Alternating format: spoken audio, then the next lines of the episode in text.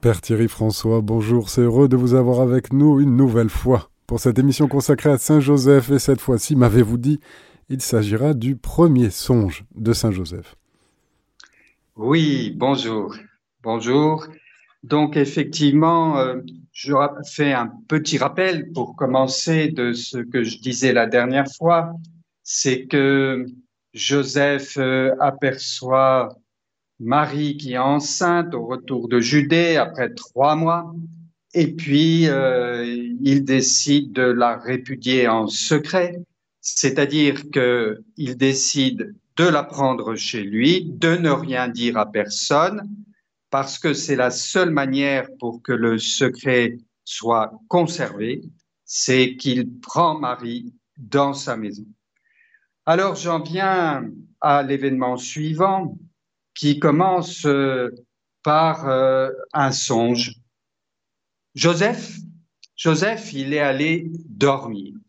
On sait qu'il est allé dormir puisque au verset 24, c'est toujours au chapitre 1 de Saint Matthieu, on nous dit que Joseph se réveilla. Donc euh, ce songe de Joseph se passe pendant son sommeil.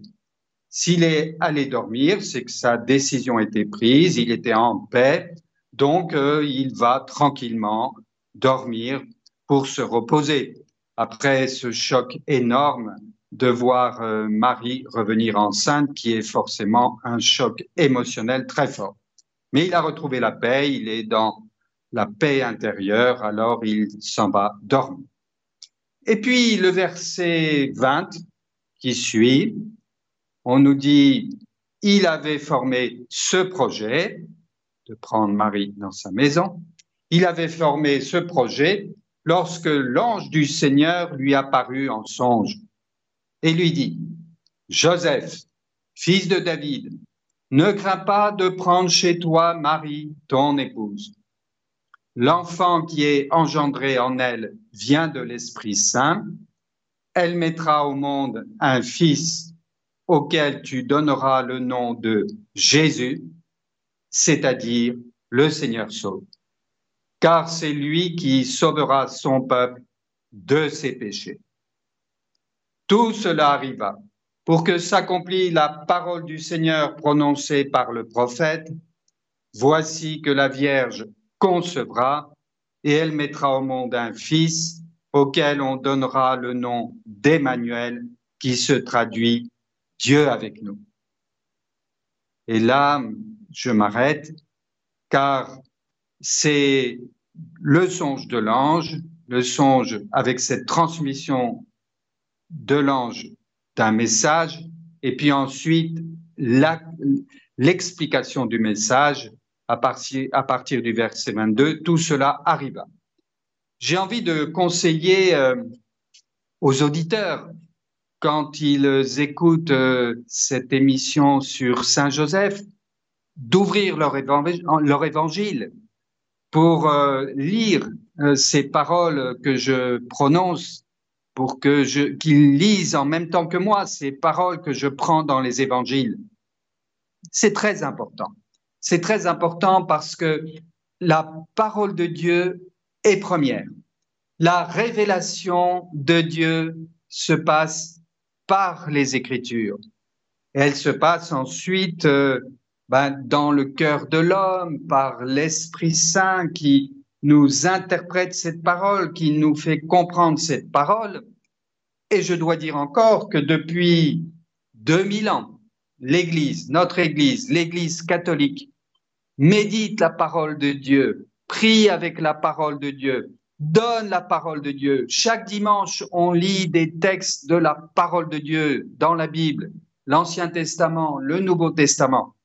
Et c'est ça qui permet de rentrer dans la vérité des évangiles. C'est cette méditation de la parole et cette lecture de la parole et puis l'écoute de l'interprétation aussi que nous donne l'Église.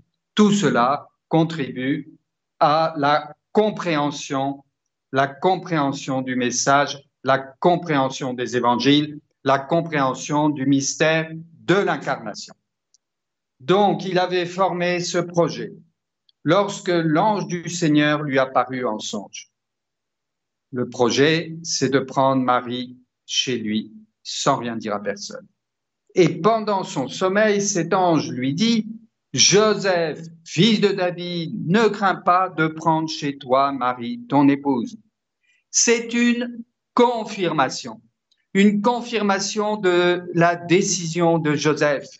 Ne crains pas, n'aie pas peur, tu as pris la bonne décision, tu fais exactement ce qui convient, tu fais exactement ce qu'il faut. C'est toutes ces paroles qui sont cachées derrière cette simple phrase, Joseph, fils de David, ne crains pas de prendre chez toi Marie, ton épouse. Quand il est allé dormir, il avait pris sa décision. Et puis c'est en se réveillant qu'il ira chercher Marie dans sa maison et qu'il lui dira de venir chez lui. Ou alors, tout simplement, peut-être qu'il y avait une telle, déjà une telle communication par, par le regard, par le cœur à cœur entre Joseph et Marie, que en la regardant, sans doute elle était avec euh, ses parents, ou elle était seule, ou elle était avec sa mère. Moi, je ne sais pas, il n'y a pas ce détail dans les évangiles, peu importe. Sans doute que Joseph la regarde et lui dit un mot, peut-être, est-ce que tu viens maintenant chez moi? Il ne faut pas oublier il ne faut pas oublier que Marie était fiancée, c'est-à-dire promise en mariage à Joseph. Donc, euh, elle était en attente, en attente dans sa maison, en attente que Joseph vienne tout simplement la chercher et puis la prendre avec lui. Donc, elle n'a pas été étonnée, Marie.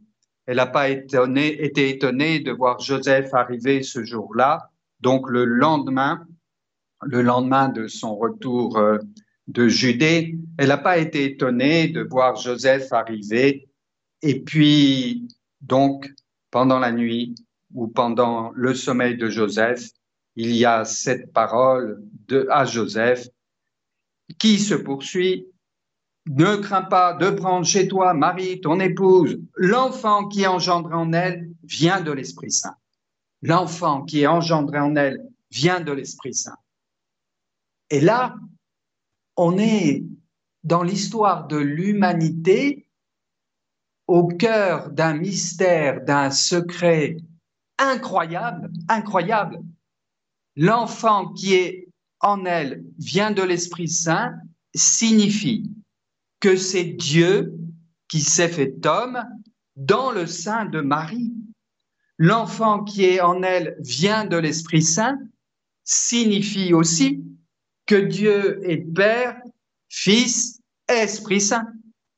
L'enfant qui est engendré en elle vient de l'Esprit Saint signifie que notre Dieu d'amour, notre Dieu Père, Fils et Esprit Saint a engendré, incarné, il s'est incarné dans la personne du Fils, dans la personne de Jésus, dans le sein de Marie c'est dans l'évangile de Saint Luc, dans le dans le, cet événement, excusez-moi, de l'annonciation, hein, que cette parole avait été prononcée. L'enfant qui va être engendré en toi, Marie, va venir de l'Esprit. C'est au moment où Marie demande comment cela va se faire puisqu'elle ne connaît pas d'homme. Donc, c'est Dieu qui s'incarne dans le sein de Marie par l'Esprit Saint, par l'Esprit d'amour, par la troisième personne de la sainte et indivisible Trinité. Dieu est un, il est Père, Fils, Esprit Saint, et c'est l'Esprit Saint qui engendre le Fils dans le sein de Marie.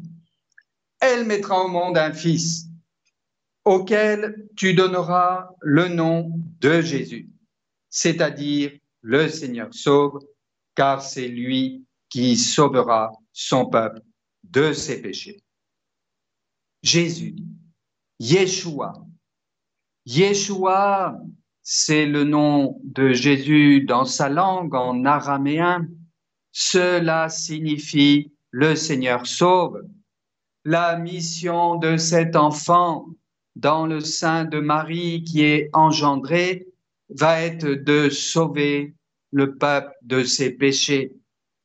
Et quand on dit le peuple, c'est pas seulement le peuple au temps de Jésus, au temps de Marie et de Joseph, c'est l'humanité entière, le peuple de Dieu, le peuple en tant que nous sommes tous créatures de Dieu. Il y a un Dieu créateur et nous sommes l'humanité, le peuple de Dieu. C'est aussi toute l'humanité qui sera sauvée par ce Fils incarné, ce Dieu incarné, Jésus, dans le sein de Marie. Oui, derrière ce mot, derrière cette expression, le Seigneur sauve, c'est toute l'histoire aussi de la croix, de la croix. Dans 33 ans, cet enfant qui est dans le sein de Marie sera crucifié à Jérusalem par amour par amour. C'est parce que ce Fils incarné, Jésus, va aller au bout de son chemin, au bout de sa mission. Il va donner sa vie pour nous. Il va nous sauver de nos péchés en acceptant de mourir sur la croix.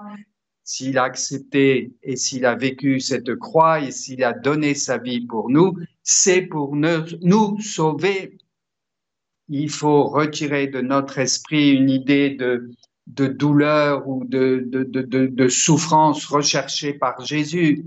Bien sûr qu'il a souffert, bien sûr qu'il était dans une immense douleur au moment de la passion et au moment de sa mort sur la croix, mais il l'a pas fait pour souffrir, il l'a fait par amour, pour nous sauver, pour nous sauver de notre péché.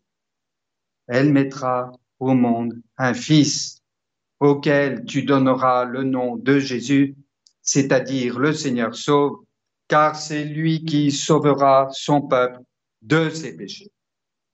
Je poursuis maintenant cet évangile de Saint Matthieu au chapitre 1 par ce verset 22.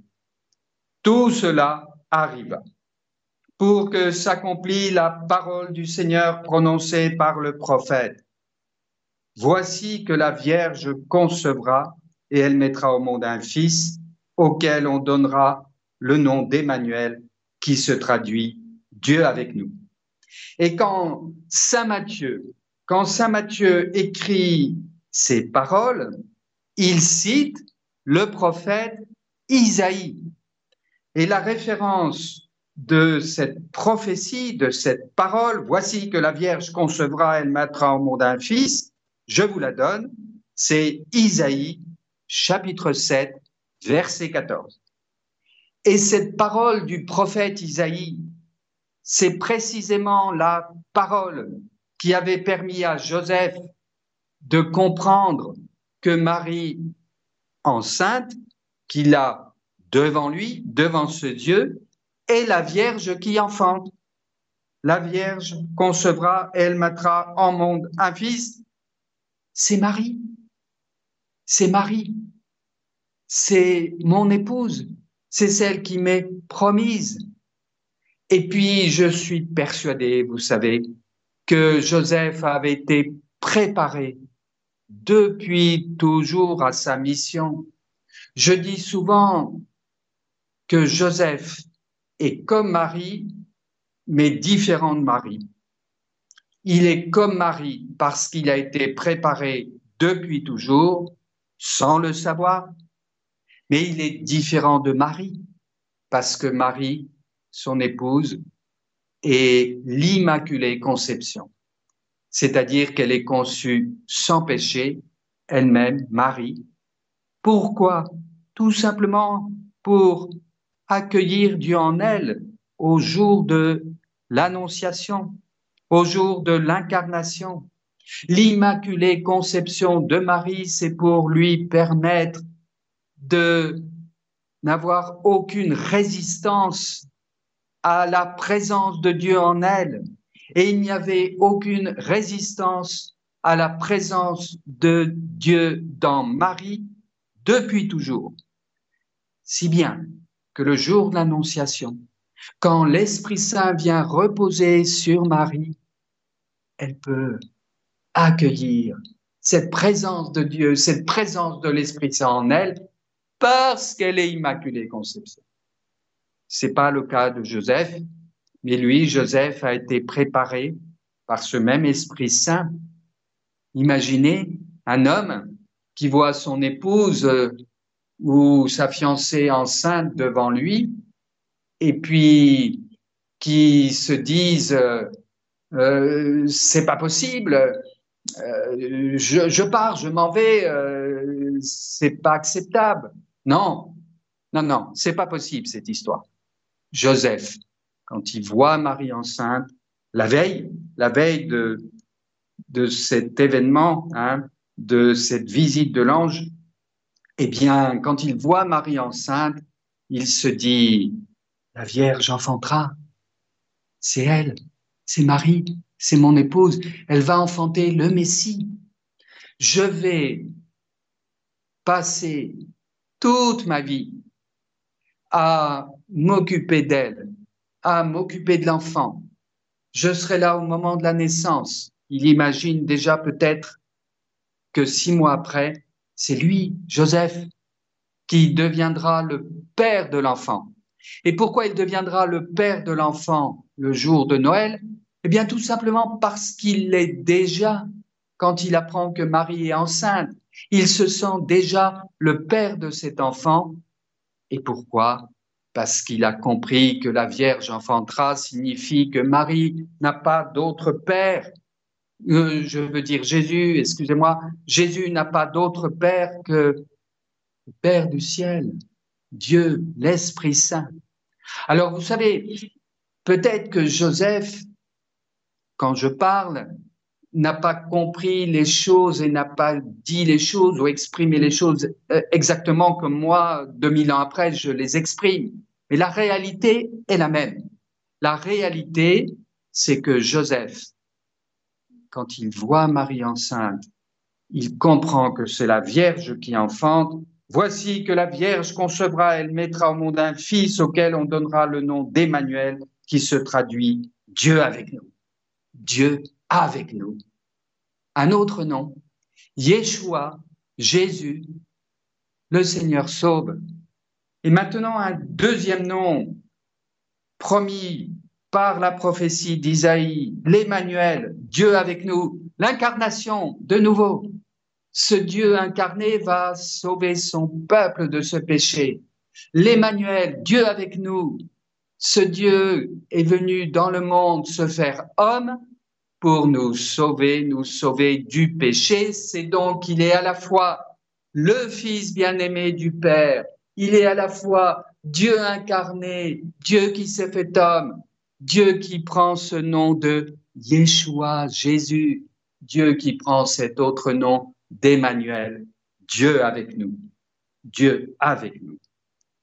Alors, oui, ce grand mystère, il faut le prier, le méditer. Et Joseph, je disais, lui, depuis toujours, avait été préparé. J'en suis sûr, ça ne peut pas être autrement. Et quand je dis préparé, c'est pas pour autant qu'il savait ce qui allait se passer. Il ne savait pas. Mais dans son cœur, depuis toujours, Joseph s'était donné à Dieu, s'était consacré à Dieu, était à l'écoute de Dieu. Et c'est l'Esprit Saint, l'Esprit de Dieu, qui venait en lui pour euh, le mettre euh, à l'écoute, à l'écoute de cette présence divine qui le mouvait, qui l'agissait durant toute son enfance. Joseph, en cela, même s'il n'est pas comme Marie, son épouse immaculée conception, conçue sans le péché originel, a été protégé, accompagné durant toute son enfance par l'Esprit Saint pour le préparer à ce premier événement de voir Marie enceinte, pour le préparer aussi à accueillir cet ange cette nuit-là, on peut dire un mot sur l'ange. L'ange, c'est quoi? C'est un messager de Dieu. L'ange, c'est un messager de Dieu. L'ange, il est envoyé par Dieu pour transmettre une parole de Dieu, un message de Dieu. Et ce jour-là, c'est le premier message de l'ange à Joseph. Le premier. Pourquoi le premier? Parce que on le verra les prochaines fois. Cet ange va revenir un jour à Bethléem pour réveiller à nouveau Joseph, pour lui dire fuis en Égypte. Et trois ans et demi après, ce même ange interviendra de nouveau en Égypte pour dire à Joseph, rentre au pays d'Israël, rentre dans ton pays.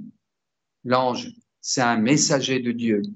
Alors pour nous aujourd'hui, nous qui vivons notre foi, notre foi en Dieu, notre foi en Jésus-Christ, pour nous qui nous laissons mouvoir aussi par l'Esprit Saint, parce qu'il faut prier l'Esprit Saint, il faut accueillir l'Esprit Saint aussi dans notre vie. Moi, je le prie tous les jours, l'Esprit Saint. Et je l'ai prié avant de parler de Joseph, parce que sinon je serais totalement incapable de parler de Joseph.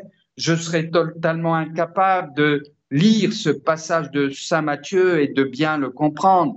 C'est bien sûr grâce à l'Esprit Saint, grâce à l'Esprit qui vient et puis qui me fait parler, qui me fait dire qui est Joseph de Nazareth.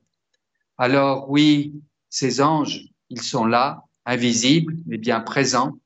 Il y a aussi ceux dont on connaît le nom, Saint Michel Archange, l'archange Saint Michel. Là, faut aller voir dans l'Apocalypse quel est son rôle, sa mission. Il y a Raphaël. Raphaël, vous trouverez sa mission dans le livre de Tobie, dans l'Ancien Testament. Lisez ce livre de Tobie avec cette présence de l'ange Raphaël. Et puis, bien sûr, il y a l'ange Gabriel. Il y a ces trois noms dans l'Évangile, ou plutôt dans la Bible, hein, euh, dans le Nouveau et l'Ancien Testament, puisque Tobie, c'est une histoire de l'Ancien Testament avec euh, l'ange Raphaël. Bon, L'ange de l'Annonciation, c'est Gabriel, Gabriel qui vient auprès de Marie au jour de l'Annonciation, trois mois avant l'événement que nous sommes en train de lire, trois mois avant, et qui lui annonce qu'elle va être la mère du Sauveur, la mère de Jésus, la mère du Fils de Dieu. Alors, euh, nous allons maintenant dire quelques mots, si vous le permettez, de Maria Valtorta. Pourquoi Maria Valtorta? Parce que cette femme euh, étonnante, extraordinaire, qui, qui était dans son lit en Italie euh, pendant des années, avait des communications, hein, qu'elle appelait aussi révélation. Alors on peut employer ce mot révélation pour Maria Valtorta de, de, de, de la vie de Jésus. Hein.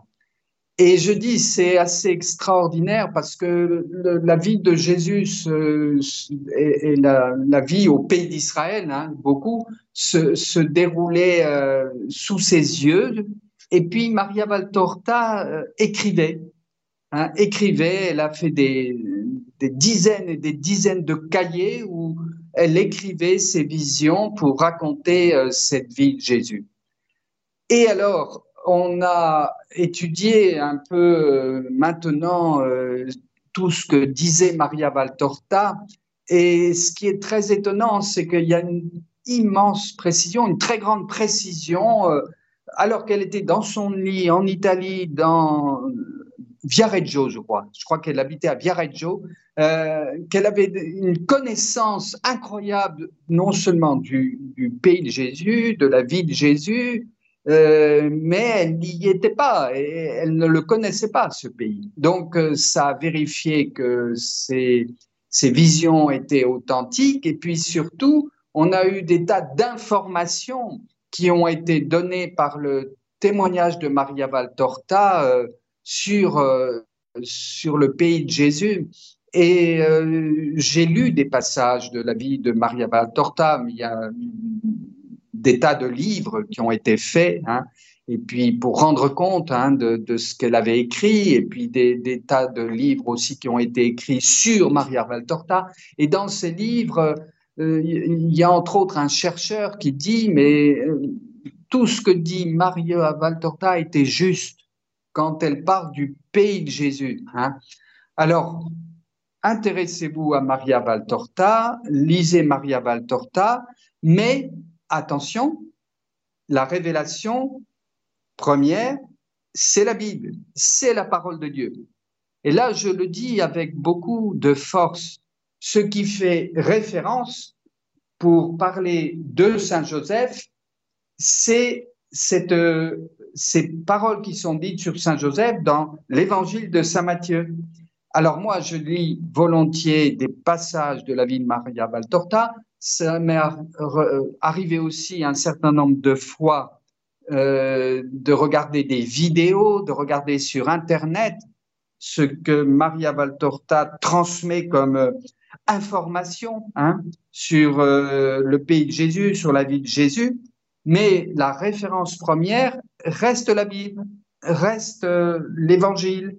Et mettons d'abord l'Évangile, lisons l'Évangile en premier, prions et méditons l'Évangile, et puis après, oui, volontiers, on peut avoir euh, des compléments, des compléments qui nous sont donnés et qui sont absolument passionnants. Je, vais citer euh, un exemple. Je vais citer un exemple, c'est que dans les évangiles, il y a le village de Bethsaïd. Bethsaïd, c'était au, bord du lac de Tibériade, au temps de Jésus, tout au nord. Euh, pour ceux qui connaissent Capharnaüm, ben, Bethsaïd était encore plus au nord que Capharnaüm. Bon. Et puis, on avait perdu trace de ce village de Bethsaïd. On n'avait pas, on savait pas exactement précisément où il était. Et Maria Valtorta en a parlé dans ses histoires. Elle a parlé du village de Bethsaïd. Elle l'a même, je crois, situé au nord de Capharnaüm, au nord du lac de Tibériade. Et puis l'étape suivante, c'est que des archéologues avec les éléments qu'ils avaient lus dans Maria Valtorta, on fait des recherches et on a découvert le village de Bethsaïd à un kilomètre du rivage. Et pourquoi on a découvert ce village de Bethsaïd à un kilomètre du rivage? Eh bien, c'est parce que c'est l'arrivée du Jourdain dans le lac de Tibériade, c'est qu'il y a des alluvions qui ont tout remplacé, euh, qui ont pris, excusez-moi, le, le, qui, se sont accumulés au bord, au bord du lac. Et donc, euh, Bethsaïd, en quelque sorte, reculé dans la terre, ou plutôt c'est le, c'est le rivage qui a reculé, le, le, rivage du lac de Tibériade a reculé. Et puis maintenant, les traces archéologiques que l'on trouve sur ce village de Bethsaïd sont à un kilomètre à l'intérieur des terres. J'ai entendu dire qu'il y avait peut-être eu aussi un tremblement de terre qui avait bougé le rivage. Ce qui est sûr, c'est que les archéologues ont retrouvé le village de Bethsaïd, et puis en retrouvant ce village de Bethsaïd, eh bien, ils ont trouvé que c'était un village de pêcheurs. On a retrouvé des barques, on a retrouvé des filets en creusant dans la terre, et puis ça prouve ça prouve que Bethsaïd est le bon village de Bethsaïd, hein, dont parlent les évangiles, et puis que Maria Valtorta, sans être jamais allée là-bas, euh, avait une connaissance qui lui était communiquée par Jésus hein, euh, sur la Terre Sainte, sur euh, ce village de Bethsaïd. Et puis ça prouve aussi et qu'il faut toujours être à l'écoute, à l'écoute en premier de l'évangile. Et puis après, ben, écoutez aussi mystiques, écoutez aussi ce qu'ils nous ont à nous dire et qui vient compléter les évangiles. C'est pas pour rien que Jésus a parlé à Maria Valtorta et lui a décrit beaucoup de choses et puis lui a permis de nous transmettre ces informations. Alors, s'il n'y a pas de questions, je vais poursuivre un petit peu. Quand Joseph se réveilla. Je suis donc revenu à l'évangile de Matthieu au chapitre 1 au verset 24. Quand Joseph se réveilla, il fit ce que l'ange du Seigneur lui avait prescrit. Il prit chez lui son épouse, mais il n'eut pas de rapport avec elle. Elle enfanta un fils auquel il donna le nom de Jésus. Quand Joseph se réveilla, je l'ai déjà dit, ça signifie qu'il dormait. Il fit ce que l'ange du Seigneur lui avait prescrit. Ça signifie que Joseph était parfaitement dans l'obéissance. Et là, j'aime à dire cela, parce que j'ai découvert en méditant la vie de Joseph dans les évangiles qu'il était dans une obéissance totale, permanente à Dieu.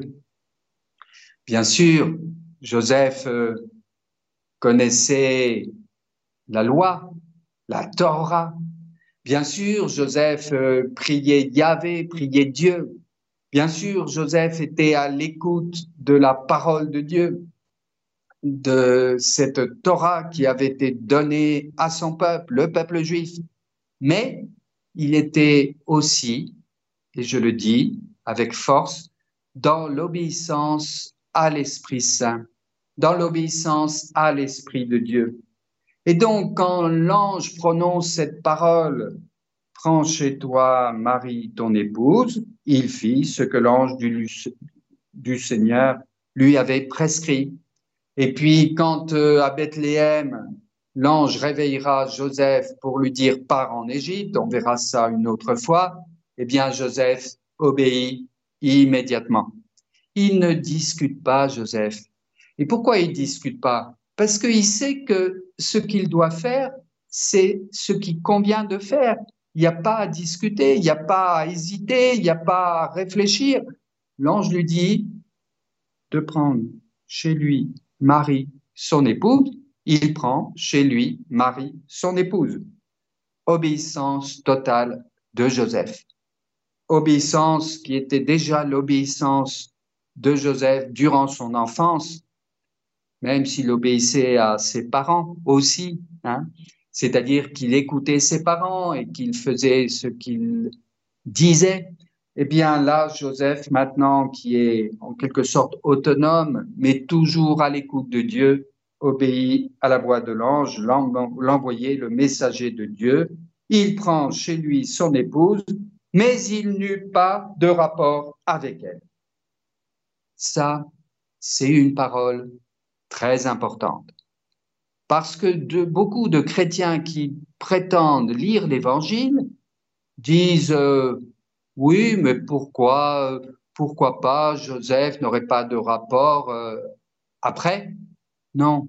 Ce qui est dit dans cette parole, c'est que s'il n'a pas de rapport avec Marie, c'est-à-dire de relation physique hein, avec Marie, c'est parce qu'il n'en a jamais eu et qu'il n'en aura jamais pourquoi? Eh bien parce que Joseph s'est consacré à Dieu dans son cœur, même si ce n'était pas la tradition de son peuple. La grande tradition du peuple juif, c'est le mariage. C'est qu'un homme doit se marier et doit avoir des enfants.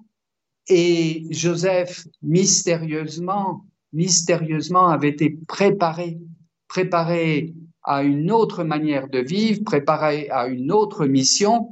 Et je dirais qu'il va annoncer euh, cette mission euh, de son fils déjà, puisque Jésus, lui non plus, va va pas se marier, il va se consacrer complètement à Dieu et aux autres, complètement à sa mission. Et puis aussi la grande tradition euh, qui va se mettre en place dans l'Église catholique, dans l'Église catholique où il y a beaucoup de consacrés, beaucoup de consacrés comme Joseph qui se sont appelés par le Seigneur, se sentent appelés par le Seigneur et vont consacrer leur vie au Seigneur.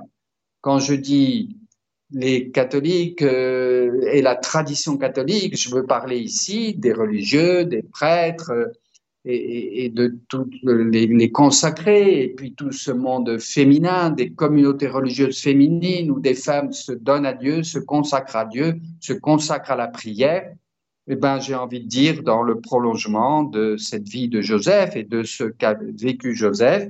Et lui, il l'a vécu pour Jésus, pour son enfant. Et il a été préparé à cela, parce que s'il n'avait pas été préparé, ça aurait été extrêmement difficile, extrêmement compliqué d'accueillir cette réalité dans, cette, dans sa vie, de prendre chez lui Marie, son épouse, et de ne pas avoir de rapport avec elle, comme dit le texte de Saint, Matthieu.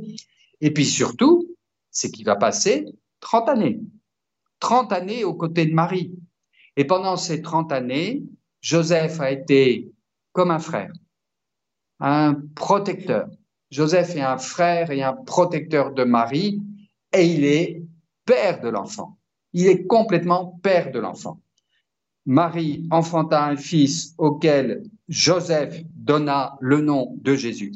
Quand on dit Joseph donna le nom de Jésus, c'est ce jour-là, le jour de la circoncision de l'enfant, le huitième jour, que Joseph devient officiellement le père de l'enfant. Mais s'il est officiellement le père de l'enfant à qui il donne le nom de Jésus, ça veut dire des tas d'autres choses. Ça veut dire que juridiquement, dans le peuple juif, Joseph était vraiment le père de l'enfant. Et comme personne ne savait que Jésus n'était pas, le fils de Joseph biologique, hein, ou reprenons les choses dans l'autre sens, comme Joseph savait lui-même qu'il n'était pas le père biologique de son enfant, eh bien, il l'adopte, il le prend comme son enfant, il sait que c'est son enfant, il sait que cette mission lui vient de Dieu et il va remplir sa mission jusqu'au bout, jusqu'au bout, c'est-à-dire jusqu'à sa mort, à lui, Joseph, 30 années après. Et durant ces 30 ans, eh bien, il va accepter Marie, qu'il a répudiée en secret. Je rappelle l'expression, répudiée en secret, c'est la mère du Messie, je ne suis pas digne d'elle, eh bien, je vais m'occuper d'elle. Et je pense que certainement, certainement, avant tous ces événements, Joseph et Marie avaient pu parler ensemble et se dire chacun leur désir de se consacrer à Dieu, de se consacrer au Seigneur, surtout la Vierge Marie. La Vierge Marie voulait rester pure, rester sainte, rester vierge. C'est pour cela qu'au jour de l'Annonciation, elle peut dire oui, oui à Dieu, oui pour accueillir l'enfant de Dieu dans son sein. Quant à Joseph, c'est la même chose différemment, c'est la même chose autrement. Joseph va accepter totalement cette mission d'être père de l'enfant Dieu. Père de l'enfant Dieu. Et parce qu'il accepte totalement cette mission d'être Père de l'enfant Dieu, il prend la mère, Marie, son épouse, chez lui. Il n'a pas besoin d'avoir de relation avec elle. L'enfant est là, l'enfant va naître bientôt, et ça va être son enfant. Et c'est l'occasion de rappeler que le premier objet, en quelque sorte, de la sexualité, de la rencontre physique de l'homme et de la femme, c'est pour donner la vie, pour faire un enfant. Et là, l'enfant, il était déjà là. Donc, il n'y avait pas nécessité pour Joseph et pour Marie d'avoir un autre enfant. Ça, on en reparler aussi, parce que des chrétiens, parfois, imaginent que Marie, bah, elle était vierge, mais elle était vierge jusqu'à l'enfantement Jésus, puis après elle a perdu sa virginité. Non, c'est pas vrai. Et puis ils imaginent aussi qu'elle a pu avoir d'autres enfants. Non, c'est pas vrai. Et ils imaginent aussi que Marie a pu avoir des enfants de Joseph. Non, c'est pas vrai. Et la dernière chose que beaucoup ont imaginé, et ça on l'a dans les évangiles apocryphes, alors je le dis, dans les évangiles apocryphes, on dit que Joseph était veuf, qu'il était marié, qu'il avait eu des enfants, et en devenant veuf, après, il a pris chez lui Marie. Tout cela, c'est l'imagination humaine, parce que nous imaginons souvent, en lisant les évangiles, les personnages Joseph, Marie, Jésus et tous les autres en partant de nous.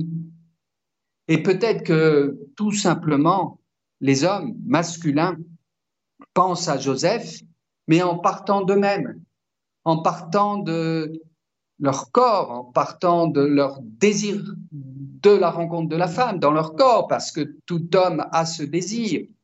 Après, eh bien, il peut ne pas le vivre, il peut se consacrer à Dieu.